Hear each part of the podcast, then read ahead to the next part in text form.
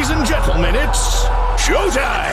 Ganikos Podcast by Mr. Rosenberg. Ganikos, the number one online magazine for fitness, bodybuilding, and more. Real talk at its finest and the realest and rawest interviews in the business. Yeah. Ganikos.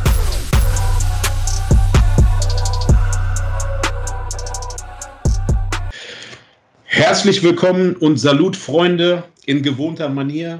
Ich bin zurück aus dem Urlaub.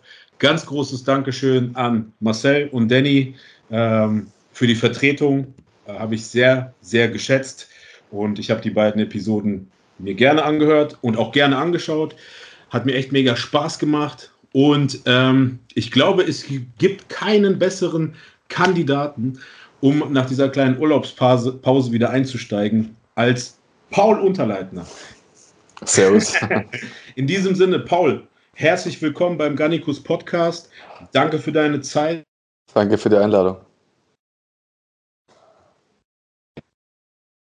Verehrten Gannikus-Follower und Fans sind ähm, ganz große Fans und verfolgen ganz, ganz stark ähm, deinen Werdegang, was absolut ja, also wer, wer tut das nicht? Ne? Man muss allen ganz klar sagen, ähm, dein, dein Weg, wir haben vorab einmal kurz gesprochen, fulminant. Ähm, in deiner Bio sieht man es, seit 2015 bist du im Gym. Auf das genau. Thema kommen wir aber später. Aber den Weg, was die Bekanntheit, was du in den letzten anderthalb Jahren erreicht hast, eine grandiose Leistung und einfach nur mega.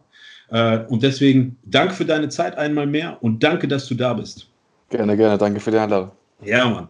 Ähm, wollen wir gleich mal loslegen? Und zwar für all die Leute, die ja, sich fragen, gut, Paul Unterleitner, wer ist das? Auch die soll es mit Sicherheit geben.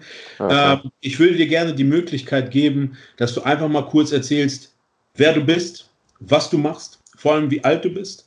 Äh, werden auch noch ein paar schöne Bilder währenddessen ähm, einblenden, dass die Leute das auch noch mal sehen ähm, und dann noch so eine, so eine die gewisse Zuordnung haben. Ich finde das immer ganz interessant, kommt auch immer sehr gut an bei den Leuten, ähm, wenn wir über die Themen sprechen und dann so ein paar, paar Impressionen einblenden lassen. Mhm. In diesem Sinne, Paul, erzähl doch einfach mal kurz von dir. Was machst du so? Wer bist du so?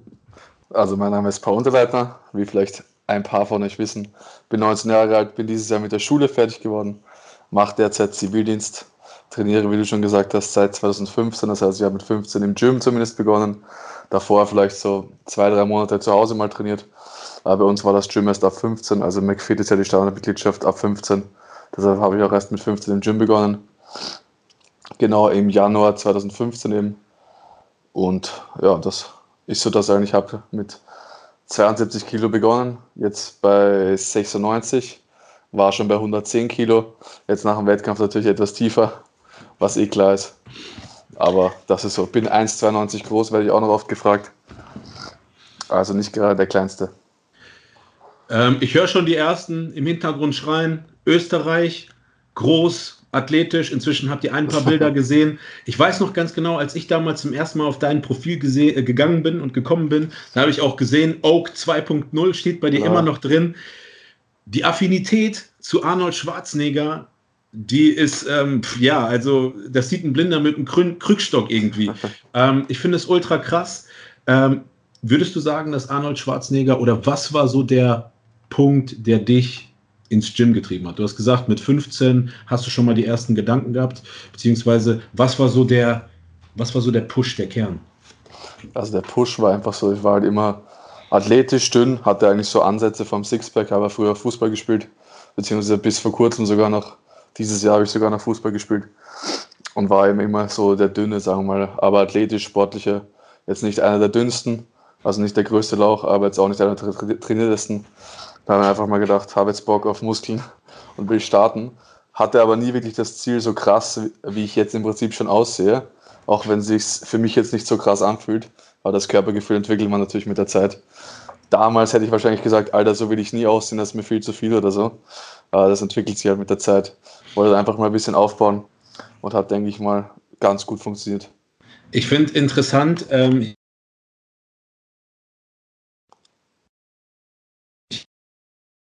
Sport. Ne? Ähm, ich kann mich zurückerinnern, ich meine, in Ländern Österreich und Schweiz gibt es auch richtig so Skiferien und dort ist auch generell der Skisport, der auch gefördert wird, richtig? Ja, ja, das auf jeden Fall. Wie, ich fahre auch immer noch Ski eigentlich jedes Jahr. Ähm, warum ich frage, ist, du warst auch generell eigentlich immer ein sehr, sehr sportlicher Typ, ne? Genau, ja. Ich mache noch immer eigentlich jede Sportart gern. Ob es jetzt Tennis, Fußball, whatever ist. Jetzt nochmal mehr zu der Frage Arnold Schwarzenegger. Ja.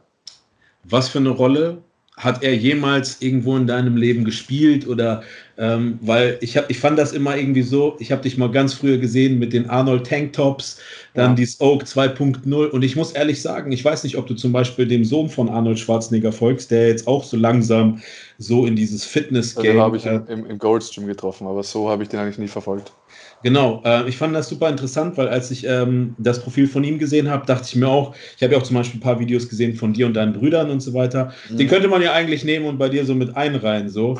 Ja. Aber ähm, so dieser, dieser Gedanke der Spiel, war Arnold Schwarzenegger immer mal so, so jemand, der dich irgendwie gepusht hat oder wo du gesagt hast, ey Mann, da ist eine gewisse Ähnlichkeit, ich würde gern vielleicht mal so aussehen wollen oder irgendwie sowas? Also irgendwie kam das eher so von anderen Leuten. Also ich selber habe das eigentlich nie so gesehen ich habe das jetzt nicht auch als so Motivationsfaktor gesehen. Ich hatte eigentlich nie so die Person, wo ich aufgeschaut habe. Ich habe eigentlich immer so auf mich selber geschaut mhm. und versucht, das Bestmögliche rauszuholen. Da gab es nicht wirklich den einen Körper, den ich angestrebt habe oder so. Also das war eigentlich eher so, dass mich andere mit Arnold verglichen haben, weil ich da sozusagen reingesteckt wurde, kann man schon fast sagen.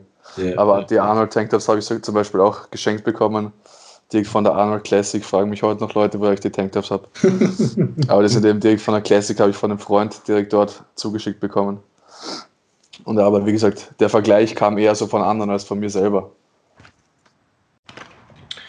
Mega. Ähm, ich fand das halt immer interessant, weil, äh, wie, ich, wie ich dir schon gesagt habe, als ich das dein Profil zum ersten Mal gesehen habe vor anderthalb Jahren, da dachte ich auch so, ja, Genetics sind da, Größe ist da, Sympathie ist da. Ähm, das könnte doch was werden. Und ähm, jetzt schau her, ähm, ich würde fast sagen, anderthalb Jahre würde ich jetzt so den Weg bezeichnen. Nicht im Gym, sondern was die Bekanntheit angeht. Ja. Hast du gebraucht, um letztendlich an dem Punkt zu sein, wo du jetzt bist? Ähm, was ich interessant finden würde und vielleicht auch noch viele Zuhörer und Zuschauer, ähm, nach wie vielen Jahren oder ab wann hast du gemerkt, vor allem im Gym, weil du wirst oftmals bei uns gefragt, Thema Gym, ähm, wie viele Jahre du trainierst. Gerade Marcel und Danny haben in der letzten Podcast-Episode nochmal darüber gesprochen. Wir sind zum Beispiel so eine Generation, die jahrelang verschenkt haben. Ja, mhm, ja. Äh, sprich, ich habe, glaube ich, sechs oder sieben Jahre einfach nur stumpf trainiert. Mama hat gekocht, ähm, man hat gegessen, man ist ins Gym gegangen und ja, entweder es hat was geklappt oder nicht. Äh, da hat der Marcel auch gesagt, ja, jetzt schau mal her. Damals kein YouTube, keine Information, nichts und vor allem auch das Umfeld. Ähm, und dann hat er gesagt, schau doch mal das Umfeld von dem Paul Unterleitner an. Was ich da so interessant finde, ist, wie viel oder wann hast du wirklich gemerkt, mh, hm, als du angefangen hast, 2015 zu trainieren, Ab wann hast du gemerkt, ey, das, was ich so mache, das macht Sinn oder das macht keinen Sinn, um dann selber festzustellen, ich brauche vielleicht irgendwie Support oder ich brauche irgendwie Hilfe oder ähm, hast du dich an irgendwem Speziellen orientiert? Äh, ich weiß, dass du einen gewissen Mentor hast, äh, auf den mag ich auch gleich noch. Äh, mittlerweile, ja. Mittlerweile, ja. Ähm, aber vielleicht kannst du auch kurz sagen, wann ist dieser Mentor vielleicht für dich wirklich so zum ersten Mal aktiv in Erscheinung getreten oder auch warum? Also ich bin eigentlich immer so Alleingänger. Ich arbeite mir Wissen sehr gern selbst, bevor ich jetzt irgendwen anschreibe, weil heutzutage ist ja so, man kriegt eigentlich Informationen leichter denn je. Ja. Trotzdem kriegt man wegen jeder Kleinigkeit irgendeine Nachricht, bevor sich irgendwer auf ins Internet setzt und mal selber recherchiert. Ich war halt nicht so, ich habe wirklich vorher alles mir durchgelesen, angeschaut auf YouTube. Damals war es eben so Mischa Janitz, Johannes Lukas, Patrick Reiser, Tim Gabel, Karl S., auch Julian Zietlow, waren so die Standardleute, die ich mir da gegeben habe der hat einfach von jedem bisschen was rausgefehlt hat, versucht umzusetzen und das, was funktioniert hat, hat funktioniert. Und dabei bin ich geblieben im Prinzip. Und da habe ich schon nach wenigen Monaten im Prinzip Fortschritte gemerkt. Die Kilos waren ja schnell oben, habe mich gut ernährt. Kein Alkohol getrunken damals noch. Und dann ging das schon voran. ähm, nach wie vielen Monaten oder Jahren hast du so, weißt du, ich, ich habe jetzt so einen Moment vor Augen, voll auf Pump, stehst du im Gym, schaust dich im Spiegel an und dann kommt so dieses Gefühl vielleicht, vielleicht hast du dieses Gefühl auch nicht, ich frage jetzt einfach mal bewusst, so dieses Gefühl, wo du dich so angeschaut hast und gesagt hast, Mann, geil. das ist echt geil. Also nicht so dieses, boah, ich sehe geil aus, ich fühle mich geil, ja. sondern so dieses, ich rede viel mehr, dieser ernste Anspruch an sich selber, äh, sich anzuschauen, zu sagen, Mensch, das sieht echt schon ernsthaft aus. Das sieht aus, wirklich, dass ich den Sport nicht nur so lapidar betreibe, sondern das sieht echt nach was aus. Wann hast ja. du das zum ersten Mal gespürt? Ich würde eigentlich eh sagen, seit ich Instagram mache, also so 2016, so eineinhalb Jahre nachdem ich trainiert habe, wo dann noch Feedback von anderen kam und ich es selber gesehen habe. Ich habe schon was gut draufgepackt auf jeden Fall. Weil ich muss sagen, ähm, als ich das so gesehen habe, man muss ja eines vergleichen so. Ähm, du bist 19, Richtig, ja. jetzt momentan bist du 19. Ähm, auch das ist so ein Punkt. Ähm, viele Leute glauben das immer wieder nicht. Und ich finde das ultra interessant. Ähm, vor allem der Aspekt, du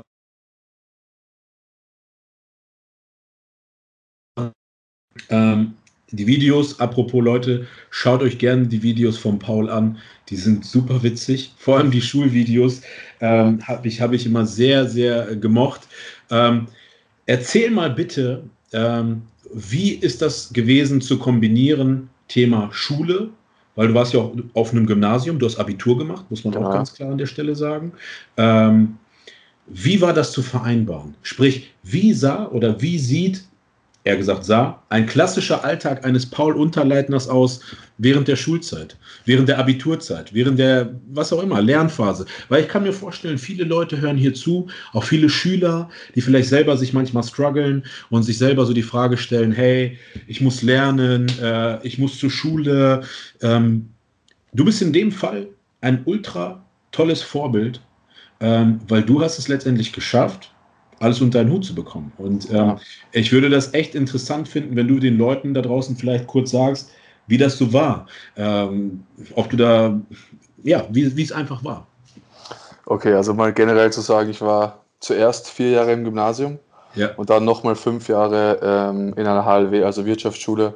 Wir hatten auch Kochen, ähm, Betriebswirtschaft, Rechnungswesen und auch Eventmanagement zum Beispiel. Mhm, das ist so zu, für die Leute, die bei uns hier zuhören, sowas wie ein Wirtschaftsabitur. Ne? Genau. Mhm. Also Höhere Handelsschule ein, und so weiter. Mhm. Genau, geht ein Jahr länger. Deshalb bin ich auch mit 19 fertig geworden. Mhm. Und ja, dieses Jahr war es eben so, ähm, ganz normal die Schularbeiten, also Tests und Klausuren hatten wir bis, glaube ich, März. Und dann konnten wir uns im Prinzip die Zeit sozusagen fast frei einteilen. Also wir sind dann in die Stunde gekommen, wo wir Abitur geschrieben haben, also Matura in Österreich. Ja. Und in die anderen Fächer musste man nicht unbedingt kommen, hatte eigentlich relativ viel Zeit.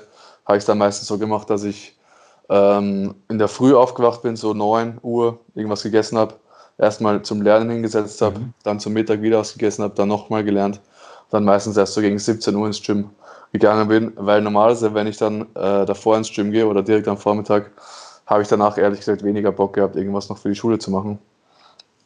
Und so war es am Abend dann auch mal ein guter Ausgleich vom Schlafengehen. Wie war das denn so in einem, in einem, klassischen Alltag? Also sprich Abiturphase, okay, ich glaube, das ist hier bei uns noch, wenn ich mich zurückerinnere, ähnlich, sprich, ja. wenn die klassische Theoriephase vorbei ist. Ähm, wie war das denn, wie war der Struggle zu einem klassischen Schultag? Sprich, vielleicht gar nicht letztes Jahr, sondern vielleicht so vorletztes Jahr, wo es auch vielleicht gerade so richtig losging mit Social Media, trotzdem Gym. Ich erinnere mich an Videos, da wart ihr irgendwie auf einer Klassenfahrt oder so ein Klassenausflug ja. in Nürnberg oder sowas. Ähm, genau, ja. Mit dem Bus hingefahren, am Abend trotzdem Fit One äh, Gym besucht, äh, Beine trainiert, danach Struggle im Supermarkt Essen zu kaufen. Ähm, du siehst, ich bin schon auch ein kleiner Fan. Ja. So. Aber ähm, das fand ich immer sehr interessant aus, der, aus dem Aspekt so.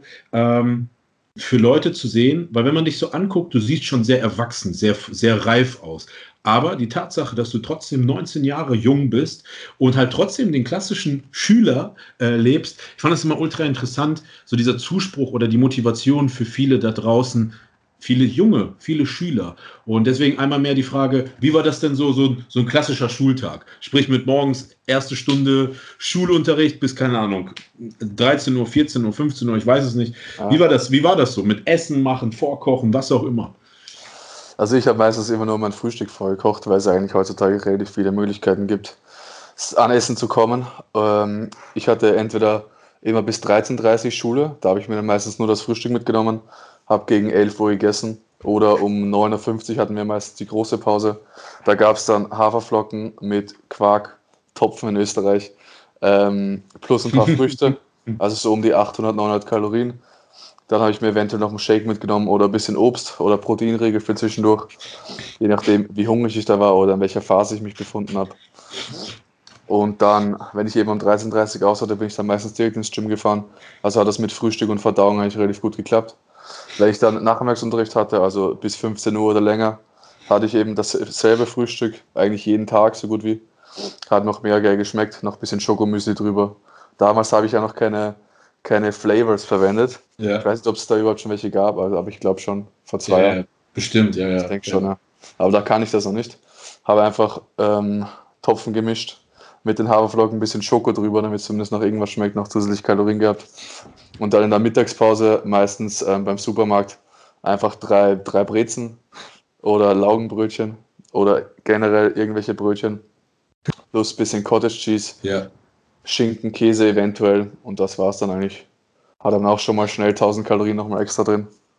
Ich kann mich noch erinnern. Ja, Hammer. Äh, ich kann mich noch erinnern an meine Schulzeit, Berufsschule. Irgendwann war es mir leid, auch so den Quark immer anzumischen mit Whey und fluffig zu rühren mit Mineralwasser und so weiter. Habe ich auch immer diesen klassischen 500 Gramm Schinken mitgenommen, stumpf in der Pause aufgerissen und einfach trocken gelöffelt. Ja, das war ähm, nicht. Das war äh, meins. Worauf ich aber hinaus will, ist, ähm, deine Klassenkameraden. Ja.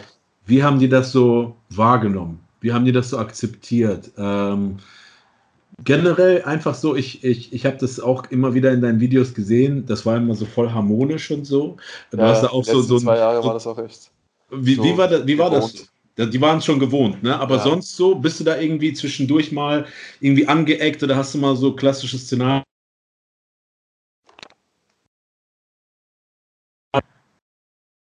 Also es ging eigentlich voll klar, auch davor.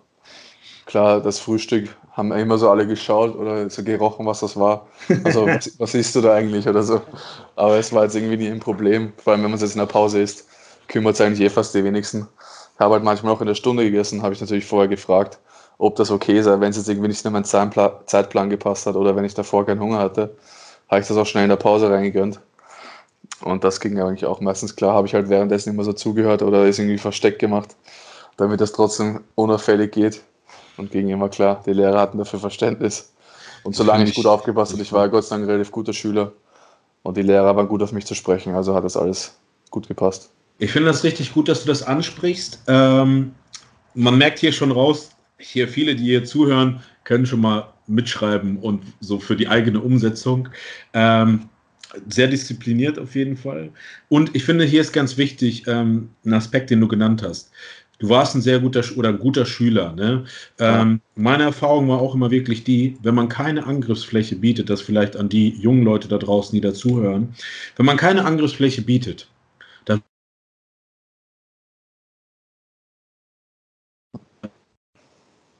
oder irgendwie beanstanden und so weiter. Weil ich denke mal, wenn du vielleicht irgendwie gewisse Defizite in der Schule hättest oder vielleicht nicht so gerade gut wärst, dann hätten das Lehrer eventuell als Angriffsfläche benutzen können äh, und hätten vielleicht gesagt, ja, wärst du mal weniger zum Sport gegangen, Definitiv, dann, ja. dann hättest du wahrscheinlich eine bessere Note gehabt. Also ja. Ne, also wir, wir, wirst du mir vielleicht recht geben, weil ich habe das teilweise auch halt so erfahren, weil wir muss ja ehrlich sagen, als Bodybuilder ist man ja trotzdem ein sehr auffälliger Typ. Ne? Also sprich, ich glaube, wenn ich mir so die Bilder äh, noch angucke, so von deinen äh, Schulgruppenfahrten und so weiter, du bist schon jemand, der irgendwie immer dann rausgestochen ist. Natürlich groß ja. und breit und alles und so weiter. Deswegen, ähm, Leute da draußen immer schön aufpassen und gut in der Schule sein, dann könnt ihr auch äh, euer Essen immer essen und keiner ja. meckert rum.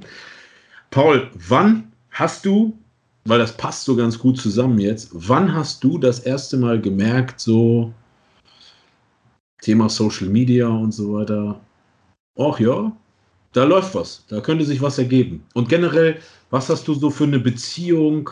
Ähm, wie hast du das zuerst wahrgenommen? Ähm, auch hier, weil viele Leute mit Sicherheit auch immer interessiert sind, ähm, wie man auf Social Media bekannt wird, wie man Fame wird. Äh, mhm.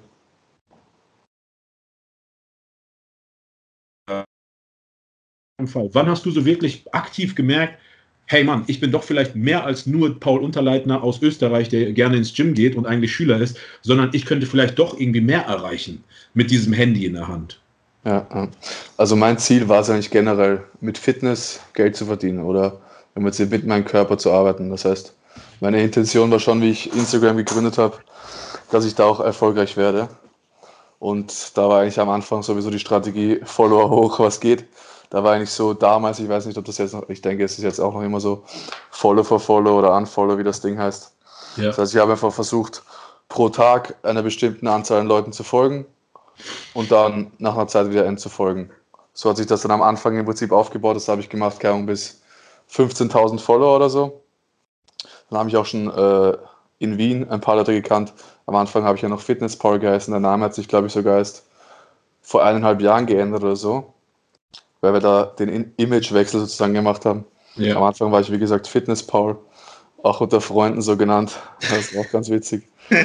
Und ja, wie gesagt, am Anfang habe ich es einfach versucht, irgendwie hoch zu pushen, mit diesen ähm, einfach anderen Leuten folgen, zu interagieren und generell aufzufallen, sagen wir mal. Hat auch, denke ich, ganz gut, ganz gut geklappt. Mhm. Dann ab 20.000 habe ich dann einfach damit aufgehört und habe versucht, wirklich organisch zu wachsen und generell so einfach die Leute zu erreichen. Dann kam eben auch Johannes Lukas ins Spiel, hat natürlich auch einiges gebracht. Viele werden fragen, ich habe gerade eben schon mal das Wort Mentor in den Raum geworfen. Kann man Johannes Lukas als eine Art Mentor oder Leitfadenperson in deinem Leben oder in deinem Social Media Werdegang oder generell, ich glaube auch, dass ihr sehr gute Freunde seid, ja. praktisch familienähnliche Verhältnisse habt, so wie ich das mitbekomme. Ich kenne den Johannes ja auch. Ähm, würdest du sagen, dass, dass er dein Mentor ist? Kann man schon so sagen, ja. Oder sagen wir mal einer meiner Mentoren mittlerweile. Viele Leute würden fragen, wie hat sich das ergeben? Dieses, wie haben sich eure Wege gekreuzt? Ähm, wie seid ihr in Touch gekommen? So, was, was, wie, wie, wie ist das so zustande gekommen? War einfach damals, ich glaube, vor zwei Jahren im Sommer, ganz plump über Instagram angeschrieben, habe ihm ein, zwei Bilder reingeschickt. Das habe ich sogar bei mehreren Seiten gemacht oder bei mehreren Leuten, auch bei Patrick Reiser, glaube ich, damals. Ähm, einfach so nachgefragt, yo, ich bin 17, trainiere seit zwei Jahren, war das damals, zweieinhalb Jahren. Wie wäre es, wollen wir nicht mal ein Video drehen oder so? Oder generell einfach mal zusammen trainieren. Dann kam halt sofort eine Antwort von ihm, sogar eine Videoantwort mit seiner Frau. Ja, sieht super aus. Meine Frau meint auch, du siehst toll aus. Komm vorbei, wir starten irgendwas. Und so Mega. hat sich das Ganze dann gegeben. Ganz liebe Grüße an der Stelle an Johannes. Ich denke mal, das Beispiel zeigt einmal mehr, was für ein toller und herzlicher Mensch Johannes ist. Kann ich genau so nur befürworten. Ähm, genau die Erfahrung habe ich auch mal gesammelt. Einfach nur mega. Ähm, war dann schon trotzdem so, ähm, ich habe immer das Gefühl dann gehabt, so, weil wir ja auch irgendwann mal Kontakt hatten. Entscheidungsvielfalt, ne? Also sprich als Ratgeber, als Tipps und so weiter. Ähm, wann ging das so los mit Sponsorings? Firmen kommen auf dich zu, Supplements und so weiter und so fort. Hast du da noch vor Augen, wie viele Follower du da so hattest oder äh, wie das so losging so? Was war dein Empfinden? War dein Gefühl so, also wenn ich so zurückerinnere, sitzt, da sitzt man ja schon trotzdem so und denkt sich so, geil, Hammer, irgendwie muss ich doch irgendwie was verkörpern oder erreicht haben, dass die Leute auf einen zukommen, oder? Ja, ja. Also das erste Mal, dass Leute auf mich zugekommen sind, war letztes Jahr auf der FIBO, also 2000. 2018 war ich das erste Mal mit Johannes bei Zera Screen bei seinem Stand. Sind auch schon teilweise Leute gekommen, die mich halt jetzt nur von Johannes Videos kannten.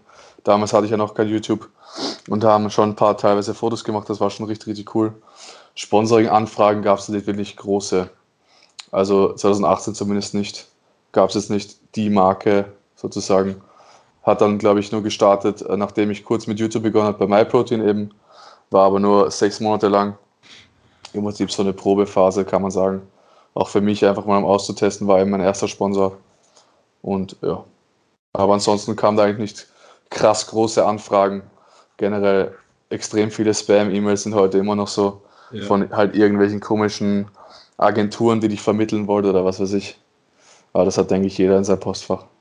Ich weiß noch, ähm, dass wir uns auf dem World Fitness Day getroffen haben, also gesehen haben. Das war auch das war 2018, da wo es so heiß war, weißt du noch? Ähm, mhm. Da hatten wir auch einmal kurz gequatscht gehabt. Da ging das auch so, so, da war das kurz so vorm Exploden so richtig, ne? Ja. Mit Social Media und so weiter. Ähm, und dann ist auch mit Sicherheit irgendwann Rocker ins Spiel gekommen. Ja. Und ähm, vielleicht magst du ein, zwei Dinge sagen dazu generell,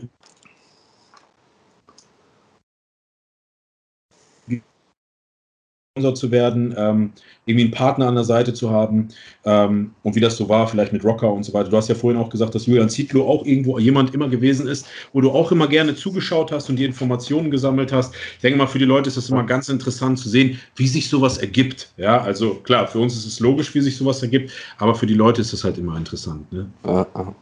Also beim World Fitness Day war es zum Beispiel so, da kann ich die Leute von Rocker schon. Ja. Also zumindest mit Ron hatte ich schon so ein bisschen Kontakt über Johannes habe ich dann auch so bei dem Rockerstand reingesneakt, bisschen trainiert, weil ich dort irgendwann trainieren musste. Habe schon gemerkt, dass so ein paar Blicke da waren, auch von den anderen, von Julian vielleicht und von den anderen Athleten. Und habe schon so gemerkt, dass man auffällt auf jeden Fall. Und dann sind sie, glaube ich. Weißt du noch, wie viele Follower du da ungefähr hattest? Unter 50.000, glaube ich. Mhm, mh. Also zu FIBO dieses Jahres hatte ich an die 60.000, glaube ich. Also ich, ich glaube, es waren unter 50 auf jeden Fall. Und ja, habe dann eben dort trainiert und dann habe ich aber damals schon mit MyProtein zusammengearbeitet, war aber eben nur sechs Monate lang mhm. der Vertrag. Und dann hat mich eben Julian, glaube ich, im Oktober oder so äh, über Konrad Wolf, kennst du sicher auch, ja, ja, klar. mich kontaktiert und dann ist das alles so in die Wege geleitet worden. Ähm, ich fand das sehr interessant. Ich habe dir das vorab gesagt. Ihr müsst mal eines verstehen da draußen, Leute. Der Paul, der macht das öffentlich knapp seit anderthalb Jahren. Und Auf wenn ihr, wir, genau, wir, wir, wir blenden jetzt mal gerne auch noch mal einen Screenshot von deinem Account ein. Ähm, in dem Alter äh, diesen Weg zu gehen, das ist echt bemerkenswert. Ähm, wie war so der Zuspruch? Ich gehe gerne noch mal so in die Schulzeit zurück.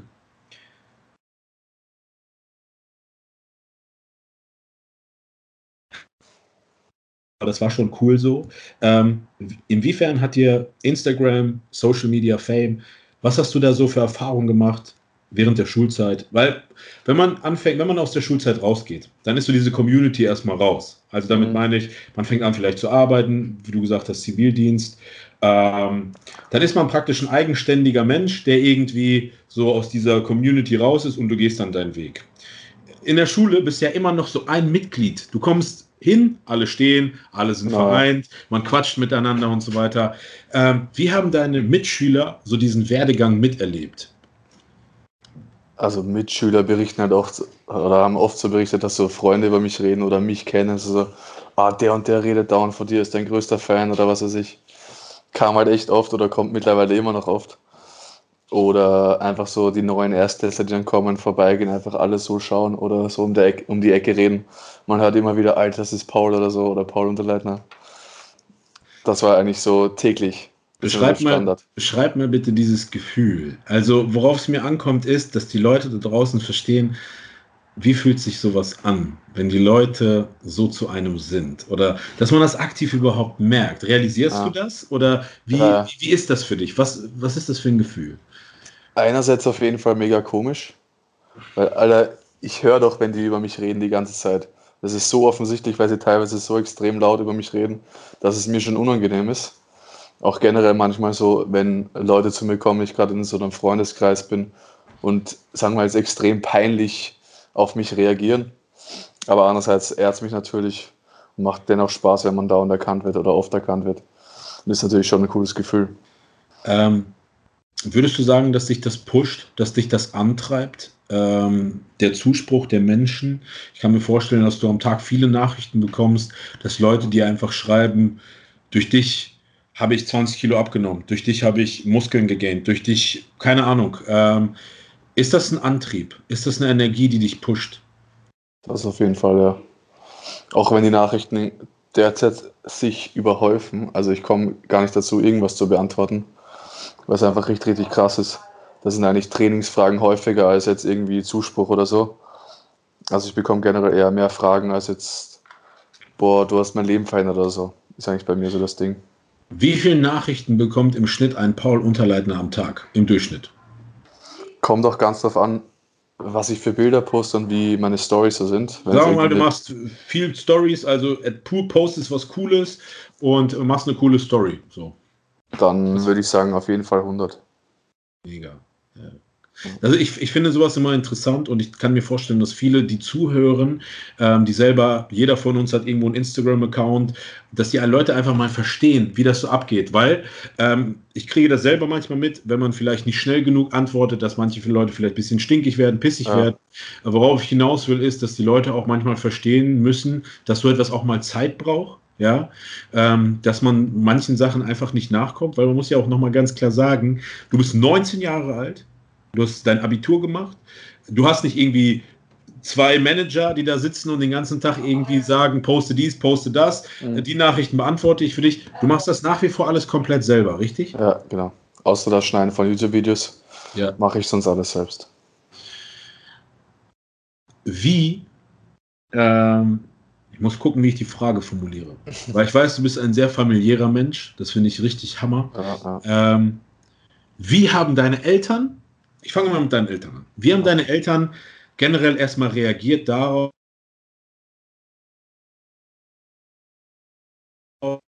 Klar, Sport, Sport, Sport. Die haben bestimmt nichts gegen Gym und so weiter gehabt, denke ich mal. Wann, wann war aber so der Punkt, wo die gemerkt haben, durch das Gym, dass vielleicht so eine Mutti so reinkam, sagte, wenn du dir so den Shake gemacht hast, ah, Paul, meinst du nicht, das ist schon langsam viel zu viel hier und diese ganzen komischen äh, Pulverförmchen und so weiter. Wie, wie, wie, wie, wie, wie ist das so, in, so im Hause Unterleitner? Also vorab, ich habe Supplements erst begonnen, glaube ich, vor zwei Jahren oder so. Ich durfte davor gar nichts nehmen.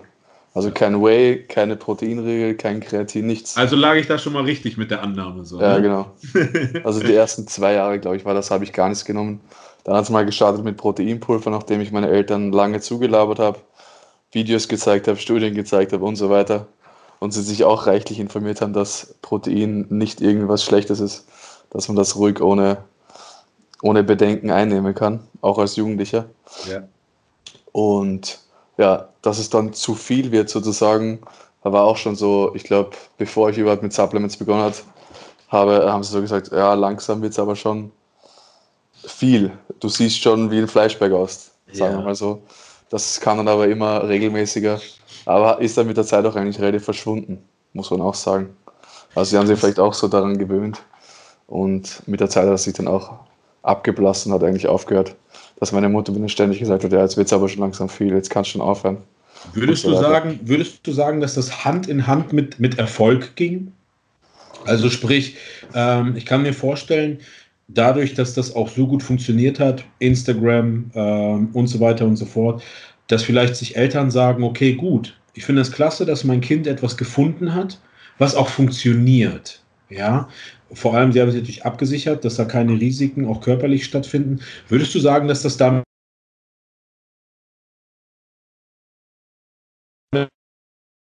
wäre es in Anführungsstrichen, hätte deine Mama nach wie vor oder dein Daddy auch gesagt, ach, Junge, mach ruhig weiter, geh weiter ins Gym. Ich denke schon, dass es auch mit Erfolg zusammengehängt hat, ja, auf jeden Fall. Gab es Momente, wo vielleicht deine Eltern gesagt haben, das reicht jetzt langsam, so mit, mit, mit der körperlichen, äh, weil man muss ja sagen, 1,92, äh, ich glaube knapp 105 Kilo Off-Season war es, glaube ich, ne? oder so? 110 war ich schon. 110. Ähm, ich kenne ja, wir wissen ja, wie Eltern sind. Ja? Ähm, kommt so die Mutti irgendwann ums Eck, kneift einen so und sagt, reicht langsam, ne? reicht langsam mit dem, mit dem Rumgepumpe. Ne? Äh. Gab es diese Momente? Also jetzt nicht so übertrieben, aber wenn man jetzt so am Esstisch gemeinsam sieht, sitzt, wir so, boah, da kann man schon voll die Adern raus und so weiter. Das waren also die Standardsprüche. Ja, das äh, prallt dann eigentlich ziemlich ab. Wie viele Geschwister hast du? Drei Brüder.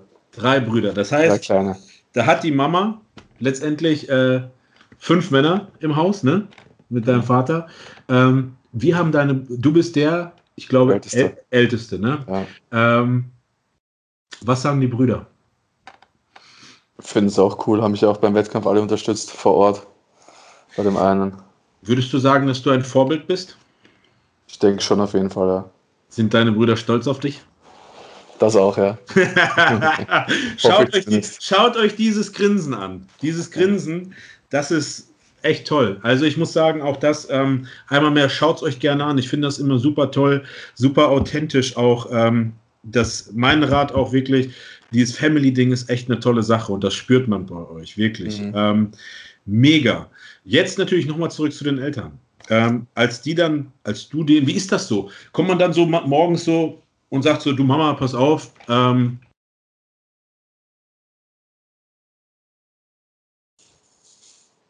verdienen, ne? Was sagst du dazu? Wie, wie reagieren da so Eltern? Ich weiß noch, meine Eltern, die sind immer noch manchmal, wenn ich mit denen über manche Dinge rede, das ist für die nicht griffig. Die denken sich so, wovon erzählt er jetzt? Das ist doch so, weißt du? Ähm, wie, klar, inzwischen, man kann alles ankonditionieren und ich glaube, unsere Eltern haben schon inzwischen mit uns einiges durchgemacht so. Die sind da schon echt äh, abgestumpft. Nochmal Respekt auch hier an der Stelle an unsere Eltern. Aber so, wenn man das zum ersten Mal so wahrnimmt, dass man vielleicht auch versteht, wow, ähm, das ist echt interessant, das ist lukrativ. Wie, wie haben da deine Eltern so reagiert? Also das YouTube- oder Instagram-Business ist ja generell nicht für viele begreifbar, sagen wir es mal so. Ja. Da habe ich auch ewig gebraucht, um das generell jedem einzelnen Verwandten näher zu bringen, weil da jeder sich irgendwie gefragt hat, wie kann man jetzt auf YouTube eigentlich überhaupt Geld verdienen? Oder meine Mutter hat eben gesagt, ja, die oder der hat schon wieder gefragt, wie man mit YouTube überhaupt Geld verdienen kann. Also da hat es natürlich einige Zeit gedauert, bis dann jeder verstanden hat, wie das genau funktioniert auch mit Sponsorings, dass man jetzt von Insta selber sowieso kein Geld bekommt. Also ohne Sponsoren und Werbeeinnahmen, sagen wir mal so, läuft da sowieso nichts. Das verstehen vielleicht auch viele Jugendliche nicht, dass man jetzt nicht von Insta ab einer gewissen Followeranzahl einfach Geld bekommt. Also wenn man da keine fixen Werbeaufträge oder generell Sponsoringverträge hat oder irgendwelche Deals an Land zieht, wird man auf Insta auch mit 200.000 Follower nichts verdienen. Ja. Ähm, ich gehe mal ein bisschen tiefer ins Detail, was mit Sicherheit für einige interessant sind. In den letzten Monaten und auch Jahren haben ja gewisse Influencer immer wieder bekannt gegeben, um was es für Gelder und welche äh, Einnahmen es so geht. Ähm, ich breche das mal so ein bisschen runter. Äh, ich bin davon überzeugt, dass du mit Sicherheit so viel Geld verdienst, wie ein standesgemäß gelernter oder ausgebildeter, eventuell auch wirklich jemand, der studiert hat, einen äh, sehr guten oder ausgeprägten Beruf hat.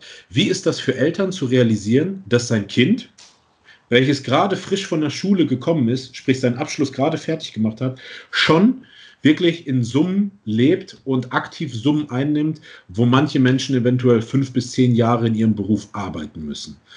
Ähm, ich finde das immer sehr interessant, weil wenn ich auch so mit anderen spreche, wir hatten ja auch schon ein paar Gäste und jeder von uns hat in seinem Kreis immer so Leute oder auch, wenn ich mit meinen Eltern spreche, jeder reagiert da immer verschieden. Wie haben da so deine Eltern darauf reagiert?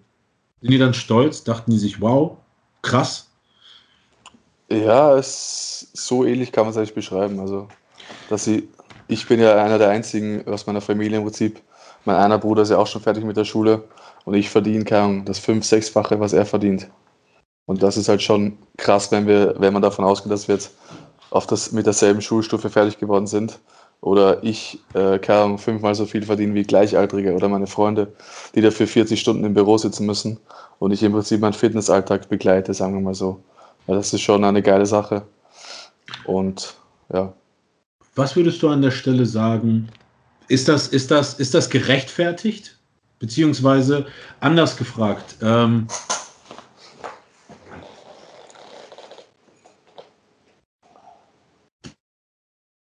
und auch natürlich reingesteckt hast für das. War das, war das wirklich, ist das gerechtfertigt? Ich denke auf jeden Fall. Also ich habe, wie ich den ersten Managementvertrag abgeschlossen habe, habe ich mich auch lange unterhalten mit Konrad Wolf mhm. und Cornelia Ritzke. Ja. Und die hat das ganz gut beschrieben, meiner Meinung nach, weil, die, weil wir nicht dafür bezahlt, wie man aussieht, sondern eben für die Arbeit im Hintergrund. Ich trainiere seit viereinhalb Jahren. Das wird sozusagen auch bezahlt. Ich muss mich den ganzen Tag gesund ernähren, muss mein Training absolvieren. Und das ist im Prinzip das, was im Hintergrund alles passiert und was sozusagen durch die Sponsorings auch bezahlt wird.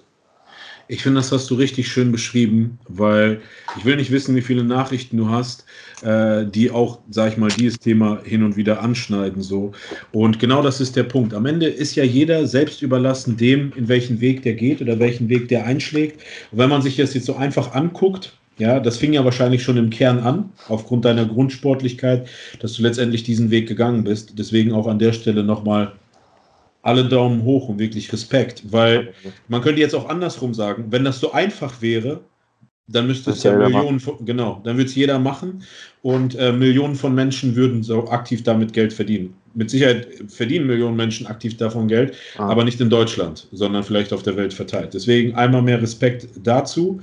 Was ich aber viel, viel toller finde, äh, habe ich heute noch drüber nachgedacht. Ähm, ich war heute im Gym Und dann habe ich dieses geile Tennisspiel-Video gesehen von dir und Johannes. Ah. Und dann saß ich da so auf, auf der, ich glaube, ähm, auf der Bank ganz normal.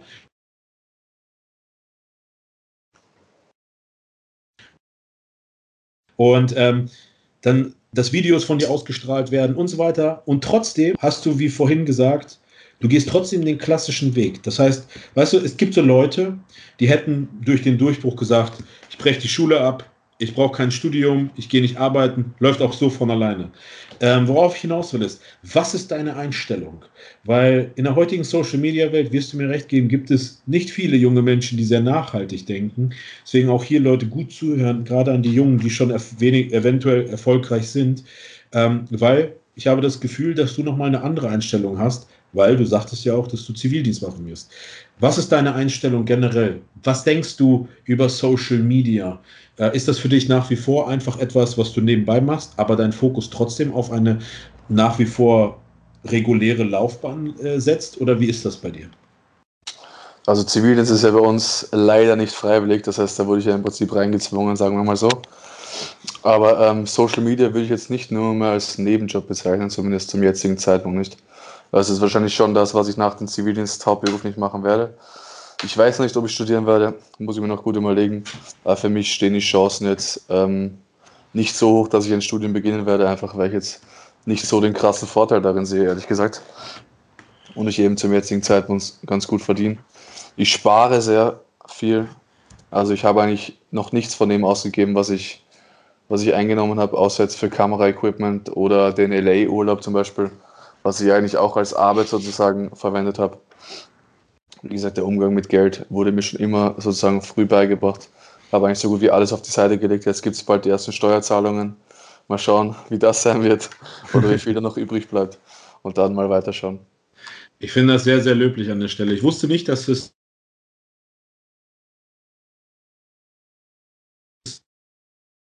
machen muss. Bei uns in Deutschland ist es ja auch so gewesen. Also zu meiner Zeit zum Beispiel ja. musste ich auch auswählen, ob äh, Bundeswehr oder Zivildienst. Inzwischen ist das abgeschafft worden oder schon seit mehreren Jahren.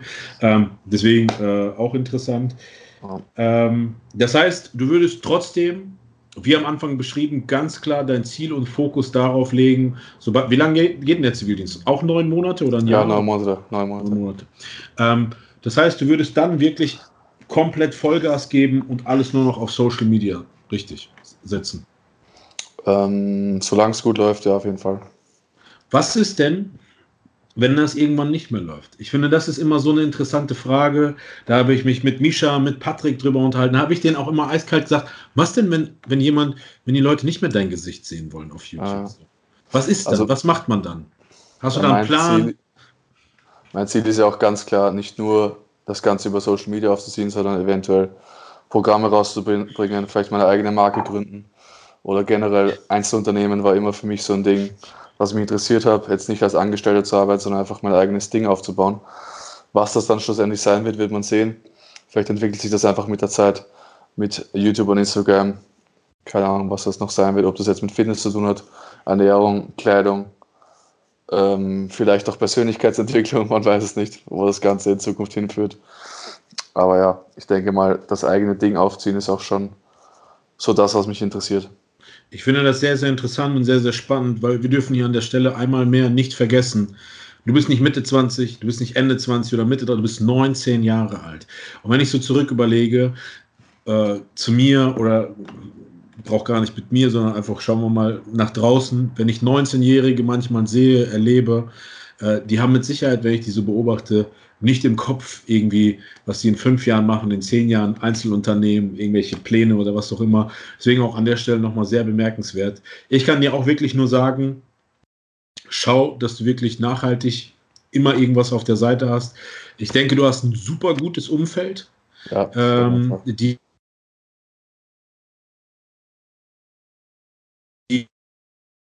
Paul, pass auf und so weiter. Deswegen halte ich immer an die guten Leute an deiner Seite. Das ist sehr, sehr wichtig. Familie sowieso. Ähm, weil ich dachte mir auch immer so, ich dachte, Mensch, guck mal, Abi gemacht, Schule voll durchgezogen, guter Schüler, Social Media läuft, jetzt Zivildienst und so weiter. Ich dachte mir auch so, wenn man mich jetzt so gefragt hätte vorab, dachte ich, ja, wird safe seinen Weg gehen, der wird gehen, der wird studieren, nebenbei immer so diesen, diesen Abschluss, dieses Studium vielleicht in der Tasche haben für Tag ja. X, wenn keiner mehr will, zack und äh, Job. Deswegen, das ist schon ein sehr interessantes und wichtiges Thema. Ähm, auch in Deutschland, ich bin auch jemand, der absolut pro Bildung ist und die Leute, also die Erfahrungen, die ich gesammelt habe da draußen, gerade jetzt, ähm, vielleicht sprechen wir da auch einmal kurz, wie sich, wie deine ähm, äh, Erfahrung ist. Würdest du sagen, dass der Social Media Markt sich so ein bisschen ge geändert hat in den letzten Jahren? Also ich würde eher sagen, bei dir, dadurch, dass du, sag ich mal, noch frisch bist. Ich weiß nicht, ob du damals das so mitbekommen hast, als das so richtig durch die Decke gegangen ist. Jim Aesthetics, ähm, Misha Janitz, Paul, ähm, Patrick Reiser, Karl S. und so weiter. Ähm, würdest du sagen, seitdem du dabei bist, aktiv auf Instagram, hat sich da irgendwas geändert? Oder wie hast, was hast du da so für eine, für eine Empfindung für die Entwicklung auf Social Media? Ähm, ja, es hat sich auf jeden Fall mega viel geändert. Also ich würde auch schon sagen, damals, als ich begonnen habe, ähm, war jetzt nicht dieser krasse Anstieg. Also Mischa, Patrick und so, die waren ja schon einige Zeit vor mir schon dabei. Und ich denke, in den letzten Jahren ist das nochmal schwieriger geworden, sozusagen Fame auf Instagram zu werden, weil es eben heutzutage fast jeder schaffen will und jeder Geld verdienen will mit Instagram und sozusagen auch jeder Influencer ist auf Instagram. Jeder hat seine 30, 40.000 Follower, ja. Die jetzt vielleicht nicht irgendwie organisch gewachsen sind, sondern entweder gekauft oder alle aus Indien, Amerika oder aufgeteilt über die ganze Welt eben.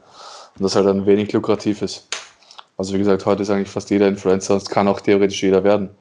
Ja, wie erfolgreich das dann am deutschen Markt ist oder wie erfolgreich dann das für Marken wie äh, Rocker oder generell irgendwelche anderen deutschsprachigen äh, Marken ist, als Influencer ist dann eben die Frage, weil mich auch viele immer fragen, wie man jetzt Rocker-Influencer wird. Oder generell Sponsorings an Land zieht. Das war früher auch immer mein erstes Interesse, sozusagen, wie werde ich am schnellsten von irgendwem gesponsert. Ist ja halt doch das Ding. Ich hätte auch gesagt, ähm, für viele Leute da draußen vielleicht auch generell ein eigenes, eigenständiges Thema, wie sich der Social Media Markt so entwickelt. Du hast ein paar Namen genannt. Es ist einfach nicht mehr so leicht ein Bild ja. äh, zu posten, 20 Leute drauf zu markieren, hochzuladen, alle von den Markierungen liken.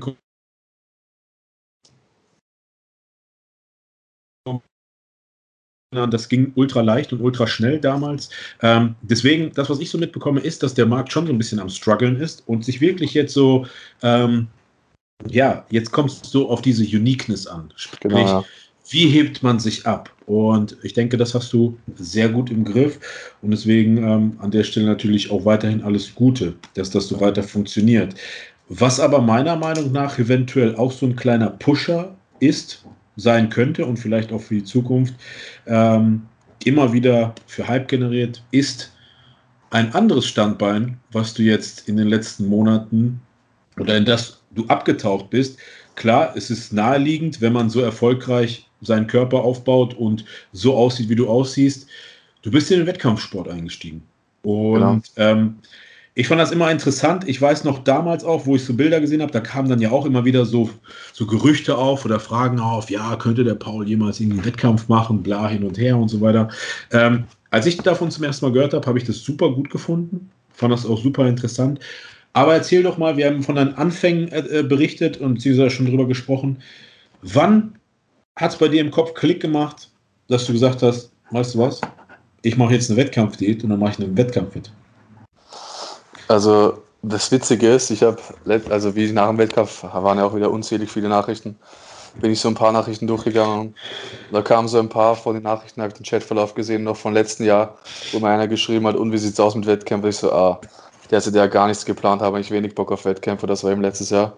Hat es dann eben schnell geändert dieses Jahr habe ich dann den Entschluss gefasst, eigentlich so im Jänner, Februar, ähm, wo ich dann aufgehört habe mit Fußball und mich dann wirklich fokussiert aufs Beintraining und äh, die Beine auf Vordermann zu bekommen. Mhm. Ähm, habe ich dann tatsächlich mit Johannes den Entschluss gefasst, dass wir dieses Jahr noch starten wollen.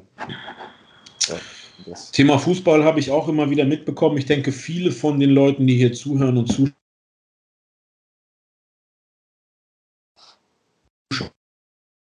eine, eine Fußballnation. Ähm, ich weiß, dass Fußball und Bodybuilding zwei Sportarten sind, die nicht zueinander passen. Wir reden hier von der aerobsten Sportart gegen die anaerobste Sportart. Ja. Ähm, würdest du sagen, oder an die Leute, die da draußen Fußball spielen, ähm, sprich, wenn jemand kommt und sagt, du Paul, ich spiele Fußball, bla bla bla, ich würde aber gerne meinen Körper auf Vordermann bringen, würdest du sagen, das kannst du nur schaffen, dieses nächste Level zu erreichen, Plateau zu erreichen, wenn du den Fußball eventuell runterschraubst oder eventuell sogar aufhörst damit? Würde ich jetzt gar nicht grob sagen. Also ich denke, es ist dennoch relativ gut vereinbar bis zu einem gewissen Grad natürlich. Also jetzt natürlich dieses Jahr bzw. letztes Jahr, wo ich Fußball etwas weniger in den Fokus gesetzt habe, konnte ich definitiv mehr rausholen, vor allem bei den Beinen jetzt. Weil es natürlich extrem schwer ist, mit viermal die Woche Fußball noch Beine zu trainieren, beziehungsweise fast unmöglich. Aber Oberkörper habe ich dennoch immer ganz gut hinbekommen und ging auch von der Regeneration voll klar. Musste halt dann natürlich extrem viel essen mit viermal Fußball die Woche plus dreimal im Gym. Gab dann halt so gut wie fast nie Rest-Days oder manchmal sogar äh, Fußballmatch und Training am selben Tag, was natürlich richtig hardcore war. Aber anders hat sich irgendwie nicht vereinbaren lassen. Mit Schule war natürlich auch nicht mehr allzu viel Zeit. Aber dennoch, es lässt sich auf jeden Fall vereinbaren und Muskelaufbau ist auch möglich mit Fußball oder Tennis oder mit anderen Sportarten nebenbei. Jetzt ähm, habe ich so ein Bild vor Augen. Fußball, Bodybuilding. Ja. Irgendwann mal wächst Bodybuilding, wächst, wächst, wächst und frisst Fußball auf. Ist das so? Wenn ja, wann war dieser Punkt? Hat das was mit der Entscheidung gehabt zu sagen, hey, ich will jetzt aktiv in einem Wettkampf teilnehmen, da muss jetzt etwas darunter leiden? War das so die Entscheidung? Ja, kann man schon so sagen. Also dieses Jahr bzw. Ende letztes Jahr ist Bodybuilding schon eher in den Fokus gerückt, weil ich einfach gemerkt habe, da habe ich sozusagen mehr Chancen, was draus zu machen. Ich wollte eigentlich auch mal Profifußballer werden, habe aber jetzt nie wirklich den Entschluss gefasst, jetzt mehr daran zu setzen, beziehungsweise mehr Einsatz dafür zu setzen, um jetzt wirklich in Richtung Profi zu gehen. Also hätte ich wirklich Bodybuilding runterschrauben müssen, mich aktiv auf Fußball konzentrieren müssen, vielleicht zusätzliche Trainings eingebaut ähm, aber so habe ich eben gemerkt, dass ich bei Bodybuilding eventuell mehr Chancen habe als bei Fußball und habe dann eben den Fokus auf Bodybuilding gesetzt und hat, denke ich mal, ganz gut funktioniert. Definitiv. Äh, wir müssen hier an der Stelle ganz klar sagen, du bist äh, seit letztem Wochenende, ne, seit ja. letztem Wochenende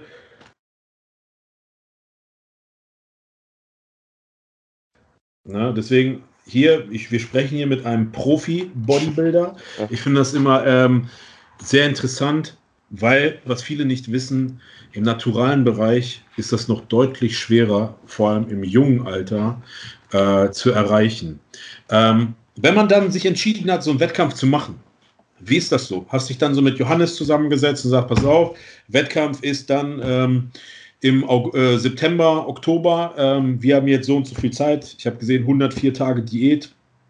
Ähm, und dann startet man so smooth in so eine Diät rein, richtig? Oder genau, was, ja. hast du, was hast du so für eine Erwartung, für eine Vorstellung von so einer Diät gehabt? Weil ich habe immer so das gesehen bei dir so und dachte so, ey, der Junge, der hat Spaß am Training, man hat angesehen, der ist ambitioniert, nimmt das voll ernst, der ist voll bei der Sache so, äh, ob in der Schule, ob auf der Klassenfahrt, das Gym ist immer mit am Start. Also das ist etwas, was ich sehr bemerkenswert fand, weil du hast das, du hast das nie außer Acht gelassen. Also selbst bei so einem, bei so einem Klassenausflug für zwei, drei Tage hast du das Gym immer äh, mitgenommen in der freien Stunde und so weiter.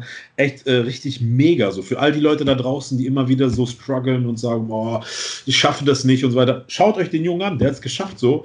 Äh, hat ein Abi noch hingelegt. Ähm, wie ist das so? Wie, wie, wie geht, was hast du für, eine, für, eine, für, für einen Gedanken, für eine Einstellung zu einer Diät gehabt? Und dann so richtig so, oh, jetzt bin ich so richtiger Bodybuilder. Ich pumpe nicht nur aus Spaß, sondern jetzt geht es richtig ernst. Jetzt geht es an die Buletten so. Äh, also der richtige Ernst hat wirklich mal begonnen äh, vor Los Angeles, würde ich sagen. Also da war ich, glaube ich, so sechs, sieben Wochen schon auf Diät. Sind ganz entspannt eingestiegen mit Efit Fitzgerald, aber in Amerika ist halt die Nahrungsvielfalt, beziehungsweise einfach das Essensangebot einfach nur abnormal krass. Ja. Überall stehen Gott sei Dank die Kalorienangaben, das heißt, ich konnte mich da relativ gut ähm, einschätzen. Aber trotzdem ist einfach nur richtig krass, wie viele Kalorien da einfach so normale Meals hatten. Ja. Da war teilweise Chicken, Reis, Brokkoli und hatte über 1000 Kalorien. Kaum, was sie alles drin hatten. Aber das war echt hart, ähm, da wirklich drauf zu schauen, dass ich nicht zu viel esse und mir das alles gut einteilt über den Tag. Jetzt dann die letzten Wochen mit Oldschool Diet war es halt relativ einfach einzuteilen. Einfach strikt nach Plan. Ich hatte meine Uhrzeiten bzw. meinen geregelten Tagesablauf, wann ich esse. Und da ging das eigentlich relativ easy, ohne irgendwie abzuweichen. Obwohl ich natürlich eigentlich der Typ bin, der immer nebenbei gerne von irgendwas snackt dann sozusagen pauschal jetzt 200, 300 Kalorien noch von der Tagesdosis abzieht. War halt dann mit der Oldschool Diet nicht möglich, aber konnte ich dennoch halbwegs gut durchziehen. Ist dir das schwer oder leicht gefallen? Mit der Oldschool Diet? Ja. Generell mit der Wettkampfdiät. Ähm, Wettkampfdiät ist mir eigentlich leichter gefallen als gedacht, muss ich sagen. Also es gab echt so teilweise Momente, wo ich mir dachte, fuck man, ich habe echt keinen Bock mehr. Was ist der größte Aber Struggle in so einer Wettkampfdiät? Was hat dich am meisten äh, belastet oder abgefuckt? Also wirklich so, wo du dachtest, ey, weißt du was, ich habe da jetzt keinen Bock mehr drauf. Ähm, erstens das Posing-Training nach dem Training, beziehungsweise Cardio. Zweitens Vorkochen, abnormal abgefuckt. Also ich habe eine, bevor ich mit der Oldschool Diet äh, begonnen habe, habe ich mir vier verschiedene Mahlzeiten immer vorbereitet. Also ein Frühstück, ein Mittagessen, ein Pre-Workout-Meal und dann am Abend noch was.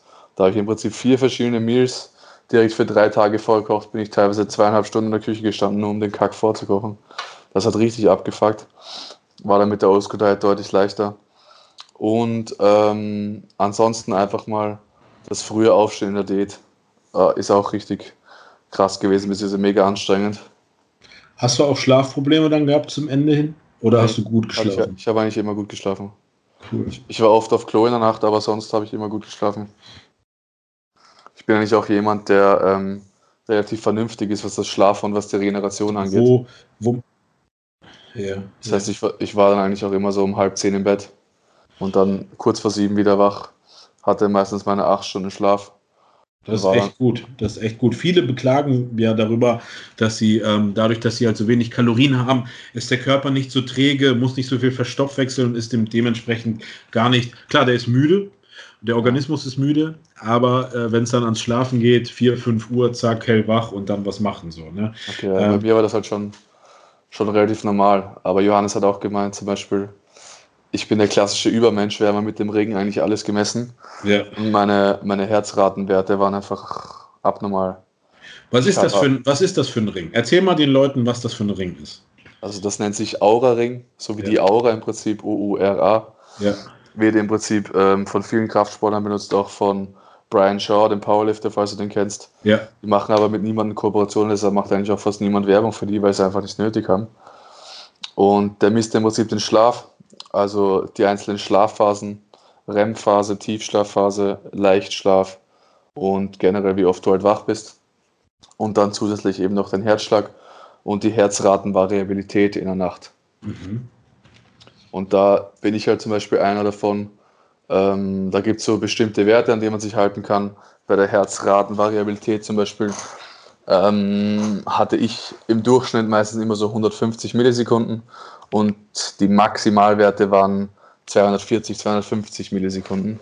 Und über 200 haben im Prinzip nur 2% der ganzen Menschheit.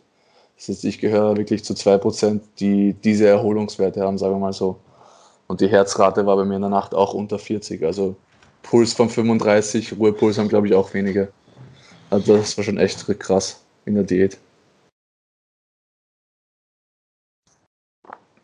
Fall. Sehr, sehr interessant, wirklich. Äh, ich persönlich finde sowas auch mal interessant. Vielleicht finden es die Leute auch interessant. Schreibt ja, gerne mal in die Comments. Ich werde dauernd irgendwie angeschrieben wegen dem Ring. Ja. Erkläre es auch gefühlt in jedem Video, aber wie gesagt, es kriegt halt niemand Geld dafür, deshalb macht halt eigentlich fast niemand Werbung dafür. Genau. Was kostet so ein Ring? An die 350 Euro, glaube ich.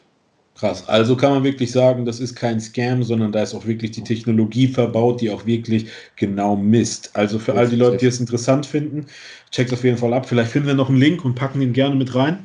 Ja. Ähm, ich schreibe es mal auf. Aura Ring, ja. Ja, misst auch die Aktivität am Tag im Prinzip, also die Schritte. Ist auch ganz Mega. cool. Also ich persönlich finde sowas sehr, sehr interessant. Ähm, was ich aber viel interessanter finde, ist, du hast es jetzt gesagt, genetisches, genetischer Übermensch. Ähm, Paul, das war so unter uns, ne? Na, Spaß beiseite. Wie oft wirst du mit dem Thema konfrontiert, ob du Natty bist oder nicht? Also mittlerweile gar nicht mehr so oft, muss man sagen. Ja. Also es ist ja auch schon, ich setze jetzt auf YouTube nicht mehr so krass auf diesen Natal-Status, außer jetzt dann bei der Wettkampf natürlich.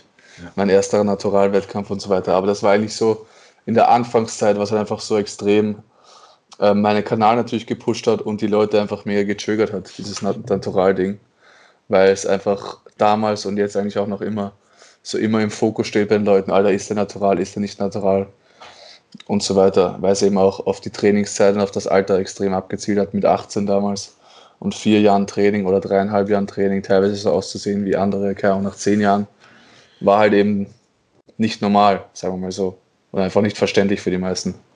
Ich denke mit 19, wenn man da so rational drüber denkt und das so sieht, sehr abgeklärt, ähm, wie, du, wie du auch in dem Moment jetzt so rüberkommst, ähm, das ist auch äh, sehr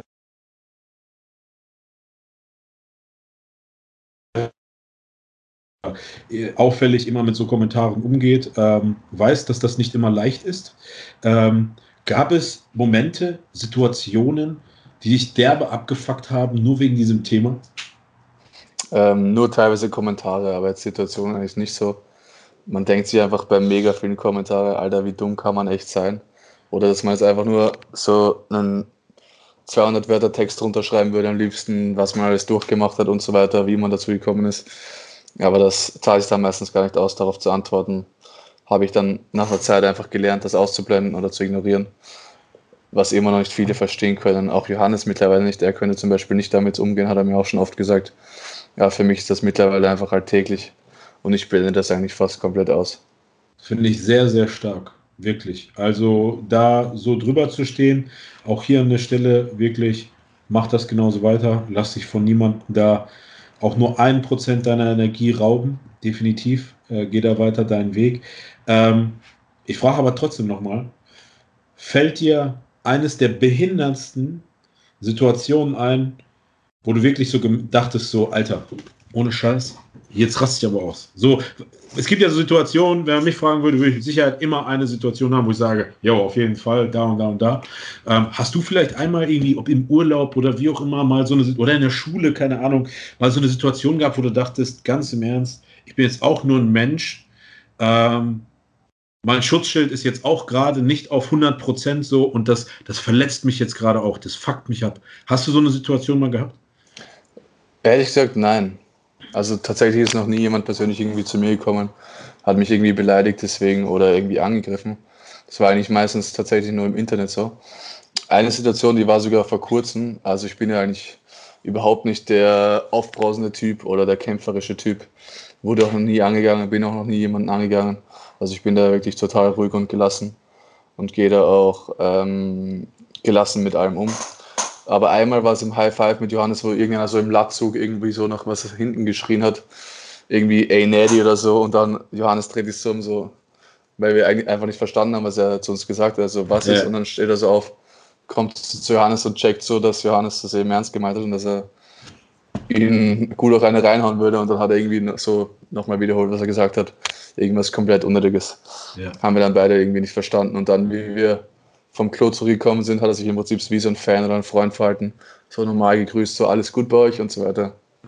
Also das verblasst dann meistens wieder relativ schnell, wenn man merkt, oh, die zwei würden auch ganz anders. Äh, ich finde das, ähm, was viele nicht, was viele vergessen ist, äh, wir leben halt leider in einer Nation oder das Publikum, in dem wir leben, wo es halt viele Neider gibt wahrscheinlich, ja, ist einfach so Feiglinge, Leute, die vielleicht einem irgendwie was Schlechtes wünschen oder wollen. Und ich finde das sehr, sehr stark, wie du in deinem jungen Alter, ähm, wie abgezogen, wie abgeklärt du da reagierst. Also behalte das definitiv bei.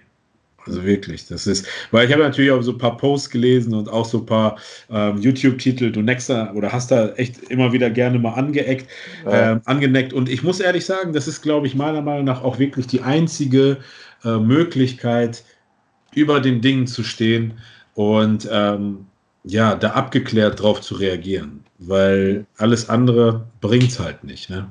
Ja, ich denke auch. So, Paul, ähm, Thema Wettkämpfe. Jetzt hast du 104 Tage Diät gemacht. Stehst dann da, voll blank, voll abgezogen, schaust in den Spiegel und was denkst du da? Alles richtig gemacht. Also so am Wettkampftag selber, man sieht seine Form eigentlich nie so wirklich. Ich habe da immer auf Johannes Meinung relativ viel gezählt. Habe immer so nachgefragt, um was denkst du, bin ich ready? Wie sieht's aus? Ist alles besser? Ist alles nach Plan gelaufen? Und wenn von ihm dann kommt, alter Paul, du siehst brutal aus, einfach geil geworden. Dann kann ich auch sagen, jawohl, so muss es sein. Ich, wir wollten die Form nochmal zu GmbF verbessern, das haben wir definitiv geschafft. Mit drei Kilo weniger Gewicht. Genau, wir müssen jetzt mal kurz sagen, du warst zuerst auf der österreichischen, sprich der ANBF. Genau, ja. Wenn ich das richtig in Erinnerung habe, hast du deine Klasse gewonnen. Ja. Äh, und im Gesamtsiegerstechen bist du, glaube ich, Zweiter geworden. Ja, und Junioren auch. Und Junioren auch, genau. Ähm, und eine Woche drauf war dann die GNBF und dort bist du hingefahren. Ja. Generell kurze Frage. Was war das für ein Gefühl, das erste Mal auf der Bühne zu stehen? Bist du so dieser Bühnentyp oder bist du eher so der, du hast ja vorhin gesagt, so, ja, das Posing und so, das Bock gar nicht und so weiter. Ja. Würdest du eher sagen, so, ja, ähm, Pflichtposen, tschüss, fertig, keine Kür, das wird reichen? Oder hast du das, was war das für ein Gefühl? Du kommst da so auf die Bühne raus, was fühlst du da? Was hast du da gefühlt? Also vor dem Wettkampf selbst hatte ich ehrlich gesagt null Bock, also auf den ersten Wettkampf. Ich hatte einfach keine Lust auf die Anstrengung, keine Lust auf das Posing. Und dann, wie ich das, erste Mal, beziehungsweise den ersten Durchgang hinter mir da hatte, fand ich es einfach nur richtig, richtig geil. Mega coole Erfahrung. Auch wenn sie extrem anstrengend ist. Also jeder, der schon mal auf der Bühne gestanden ist, kann sagen, dass es einfach nur anstrengender ist als jedes Training, was man macht. Ja, es ist richtig, richtig krass. Aber es hat auf jeden Fall mega krass Spaß gemacht. Und zur GmbF hin habe ich mich dann umso mehr nochmal auf die Diät gefreut und dann nochmal auf den zweiten Wettkampf. Also da war die Motivation defensiv extrem hoch. Ich würde sagen, dass du schon ein sehr ambitionierter Mensch bist, auch sehr zielstrebig. Was war das für ein Gefühl, wenn man dann seinen Namen hört, dass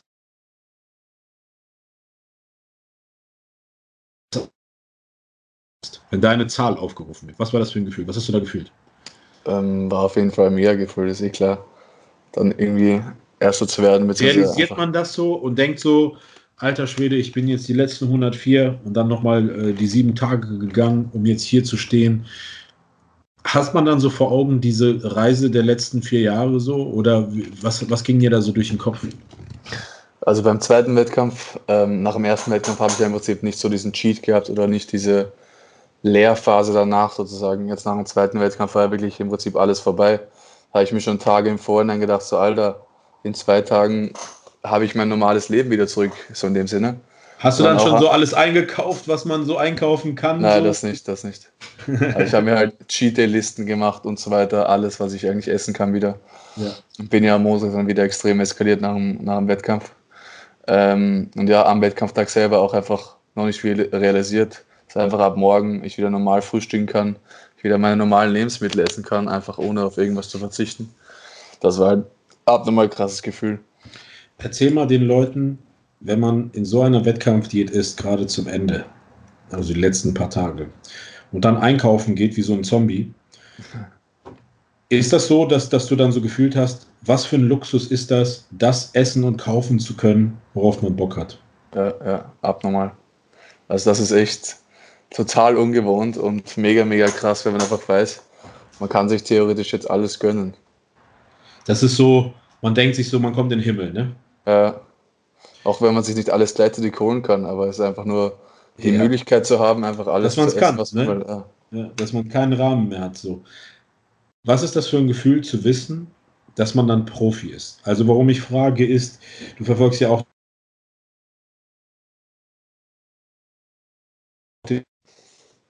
äh, wo jeder Pro werden will, wo jeder ähm, ja wirklich die Ambition hat, Profi zu werden und keine Ahnung, sich Pro zu nennen, um dann irgendwie doch nicht das Leben eines Pros zu führen, weil wir müssen uns ja mal, wir dürfen uns hier nichts vormachen. Wir leben nicht irgendwie in Amerika oder selbst da ist es nicht mehr so, dass wenn man den Pro-Titel hat, ähm, dass irgendwie einem alle die Füße küssen, man irgendwie 10.000 Euro im Monat verdient, fünf äh, Sponsoren hat und dann irgendwie Lifetime Pro ist so. Mhm. Äh, Pro da ändert sich eigentlich klassisch das Leben nicht so viel. Ja, deswegen ja. meine erste Frage: Hat sich seitdem du Pro geworden bist irgendwas geändert? Das auf jeden Fall nicht. Auch ich habe es irgendwie noch nicht realisiert, dass ich Pro bin, auch weil für mich jetzt noch nicht so viel verändert hat. Ja. Ich denke mal, bei der GmbF ist noch relativ leicht Pro geworden. Ich glaube, da hat jeder Klassensieger sogar die Pro-Card bekommen. Also jeder, der seine Klasse bekommen, äh, gewonnen hat, ist jetzt Pro. Ob das bei irgendjemandem der erste Wettkampf war oder schon seit vielen Jahren, ist im Prinzip eh krass, dass man im ersten Wettkampf, in der ersten Wettkampfsaison direkt Pro wird. Einfach unnormal und natürlich noch nicht ganz nachvollziehbar, beziehungsweise einfach noch nicht realisierbar, dass ich jetzt schon nach viereinhalb Jahren Training Profi-Bodybuilder bin im Prinzip oder mich Profi nennen kann. Das ist schon krass. Jetzt frage ich nochmal einmal ähm, an die Eltern. Wie haben deine Eltern. Ich stelle mir jetzt folgendes Szenario vor. Erster Wettkampf, die ersten Bilder sind fertig, du hast deine Klasse gewonnen, schickst so klassisch in die Familiengruppe bei WhatsApp so Bilder. Da waren sie sogar live vor Ort. Ah, genau, da waren sogar. Wie, wie, wie haben deine Eltern reagiert? Wie, wie, waren, waren stolz wie Oscar oder wie, wie, wie ist das so für die? gewesen. Ja, richtig, richtig krass. Also sie waren ja live vor Ort, haben alle mitgeschrien, meinen Namen gerufen. Ich habe es zwar wahrscheinlich gar nicht mitbekommen, aber es war auf jeden Fall mega, mega cool, den Support zu spüren, einfach zu sehen, dass die Eltern feiern, was du machst. Egal, ob es ihnen jetzt gefällt oder nicht, aber sie dich einfach unterstützen, was du machst. Haben sie auch in der Vorbereitung gemacht. Also meine Mutter hat mir jeden Tag schon mal ein Brokkoli und Reis schon mal vorgekocht, damit ich nur mehr das Chicken anbraten muss, damit ich das schneller vorbereite alles. Also da war der Support schon heftig, muss man schon sagen. Und hat definitiv nicht jeder so tollen Einmal Support mehr. zu Hause einmal mehr hier auch in den Podcast-Episode, die wir mit Erdem gefühlt, äh, geführt haben, einmal mehr Danke an die Muttis da draußen, die ihren ja. Söhnchens immer helfen beim Wettkampf. Also ich finde, das ist auch echt eine tragende Rolle, war bei mir genauso. Deswegen ähm, wirklich mega, mega, mega. Und dann dieser Moment.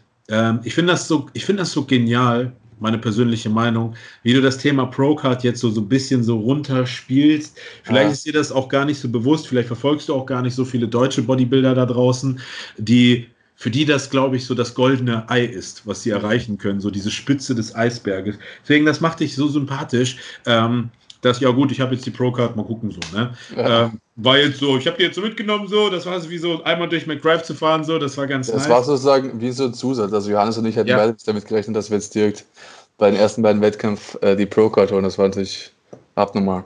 Mega. Ähm, Finde ich äh, wirklich an der Stelle nochmal Hammerleistung. Man muss ja auch eines sagen, ich habe vorhin gesagt, eigentlich sind diese Naturalwettkämpfe ähm, sehr, sehr stark, weil ähm, wenn ich jetzt so an die Wettkämpfe auch von Brozep, äh, Misha, Patrick so zurückerinnere, ähm, das, das Feld im Natural Bodybuilding ist ja von der Qualität immer mit dem Alter auch irgendwo äh, gekennzeichnet, geht das Hand in Hand. Und deswegen ist es eigentlich gar nicht so leicht, dort irgendwie was zu reißen. Ähm, aber wenn wir jetzt mal das Rad weiterspinnen. Jetzt bist du Pro, du hast dich gezeigt. Was sind die nächsten Steps? Was ist so ich kann mir vorstellen, musst du ein bisschen runterkommen, ein bisschen chillen, entspannen und so weiter. Aber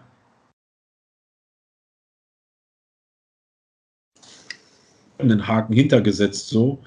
Ähm, ist das Thema Wettkampf nach wie vor etwas, auf dem du gerne aufbauen willst? Willst du noch mehr Muskulatur aufbauen? Willst du weiterhin als Pro auftreten? Oder was sind so deine Ziele jetzt für die Zukunft? Also die nächsten Wochen sind tatsächlich noch relativ ungewiss.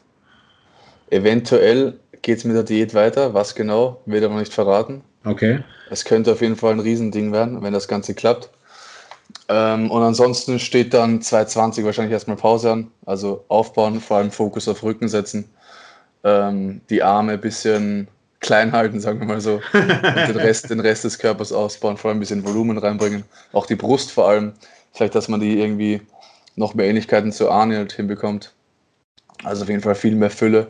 Vor allem ist von das der Seite. eventuell ein Ziel, so äh, den Arnold-Look so ähm, hinzubekommen?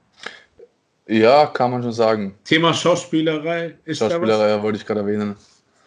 Eventuell. Ich, ich finde das sehr interessant so, weil äh, ich weiß nicht, Callum von Mogger sagt hier mit Sicherheit was. Ja. Äh, dann gibt es ja den Overkill aus Australien, der sich jetzt auch nochmal gezeigt hat. Habe ich auch ähm, in der gesehen, ne? Wir blenden mal jetzt gerade äh, die Leutchen hier ein und blenden dich natürlich zusätzlich noch ein. Ähm, die ganzen Anis, die Oaks 1 bis 4, nennen wir es mal so.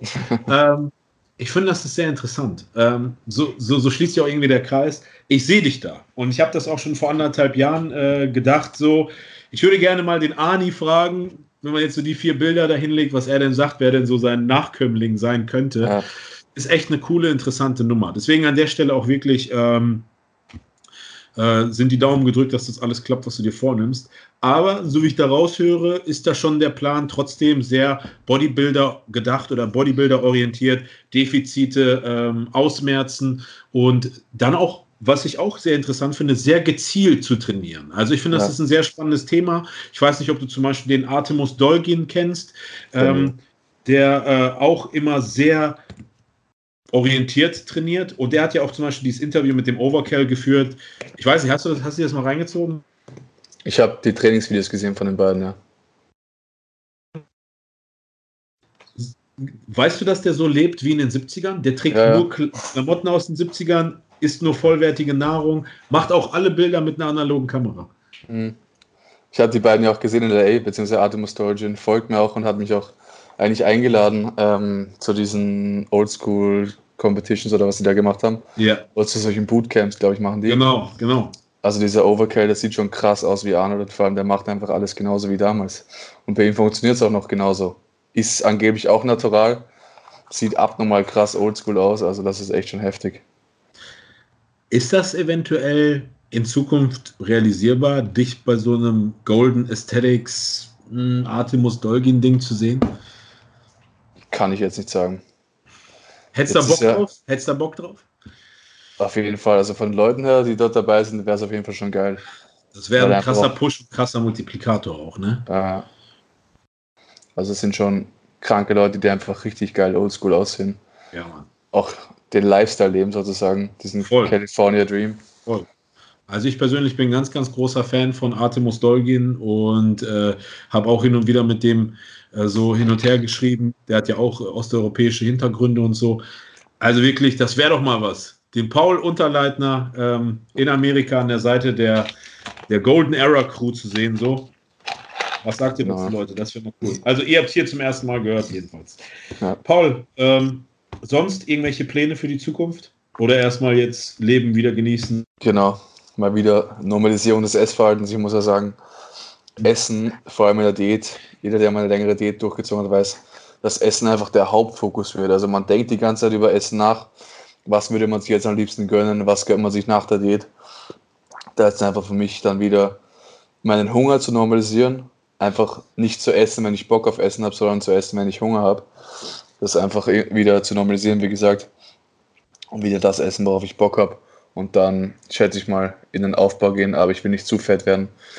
Also relativ lean Bulk, kann man sagen. Mega. Einfach nur mega. Paul, an dieser Stelle denke ich, kommen wir langsam zu einem Ende. Ähm, ich hoffe, es hat dir Spaß gemacht. Ich hoffe, du Ja, war hast ähm, ein, ein paar coole. Äh, ich finde immer so Interviews immer interessant, wie die Leute so reagieren, sich selber eventuell auch nochmal reflektieren. Und ähm, es hat mir mega viel Spaß gemacht. Ja. Ich, hoffe, ich hoffe, die Leute ähm, feiern das genauso. Ich finde, du bist ein super Typ. Du gehörst in die Welt. Du zeigst mit Danke. deinen 19 Jahren definitiv, was machbar und was möglich ist. Klar, ähm, du bist, wie du gesagt hast, ähm, das ist für alle, die etwas mit dem Sport anfangen können, ähm, ein genetischer Freak, ein genetisches Wunder. Ähm, natürlich die Work Ethic, die Moral, die steht absolut in keiner Relation. Deswegen an der Stelle im Namen von allen hier, vom gesamten Garnicus-Team, alles Gute für dich, für deine Zukunft. Danke, danke. Geh deinen Weg.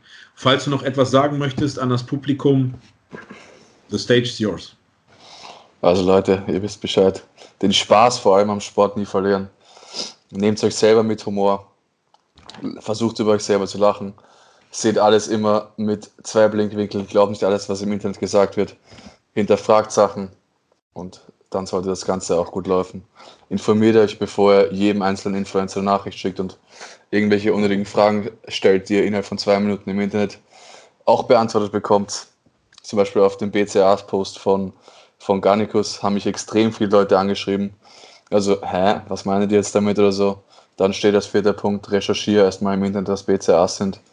Und trotzdem haben mich wieder tausend Leute gefragt, warum das jetzt falsch ist oder was die jetzt genau damit meinen. Also selber Kopf einschalten, recherchieren und dann habt ihr eure Informationen schneller als gedacht. Da habt ihr es gehört. Paul, vielen Dank. Danke für deine Zeit. Einmal Gerne, mehr. gerne. Und ähm, in diesem Sinne wirklich alles, alles Gute. Leute, vielen Dank fürs Einschalten. Wir hoffen, es hat euch Spaß gemacht. Ich hoffe, ihr habt einen kleinen, beziehungsweise ich denke, einen sehr großen Einblick in Paul Unterleitners Leben, seine Erfahrung, seine Vergangenheit und auch einen kleinen Einblick in seine Zukunft bekommen können. Und in diesem Namen, euer Rosie, euer Paul und danke fürs Einschalten. Peace.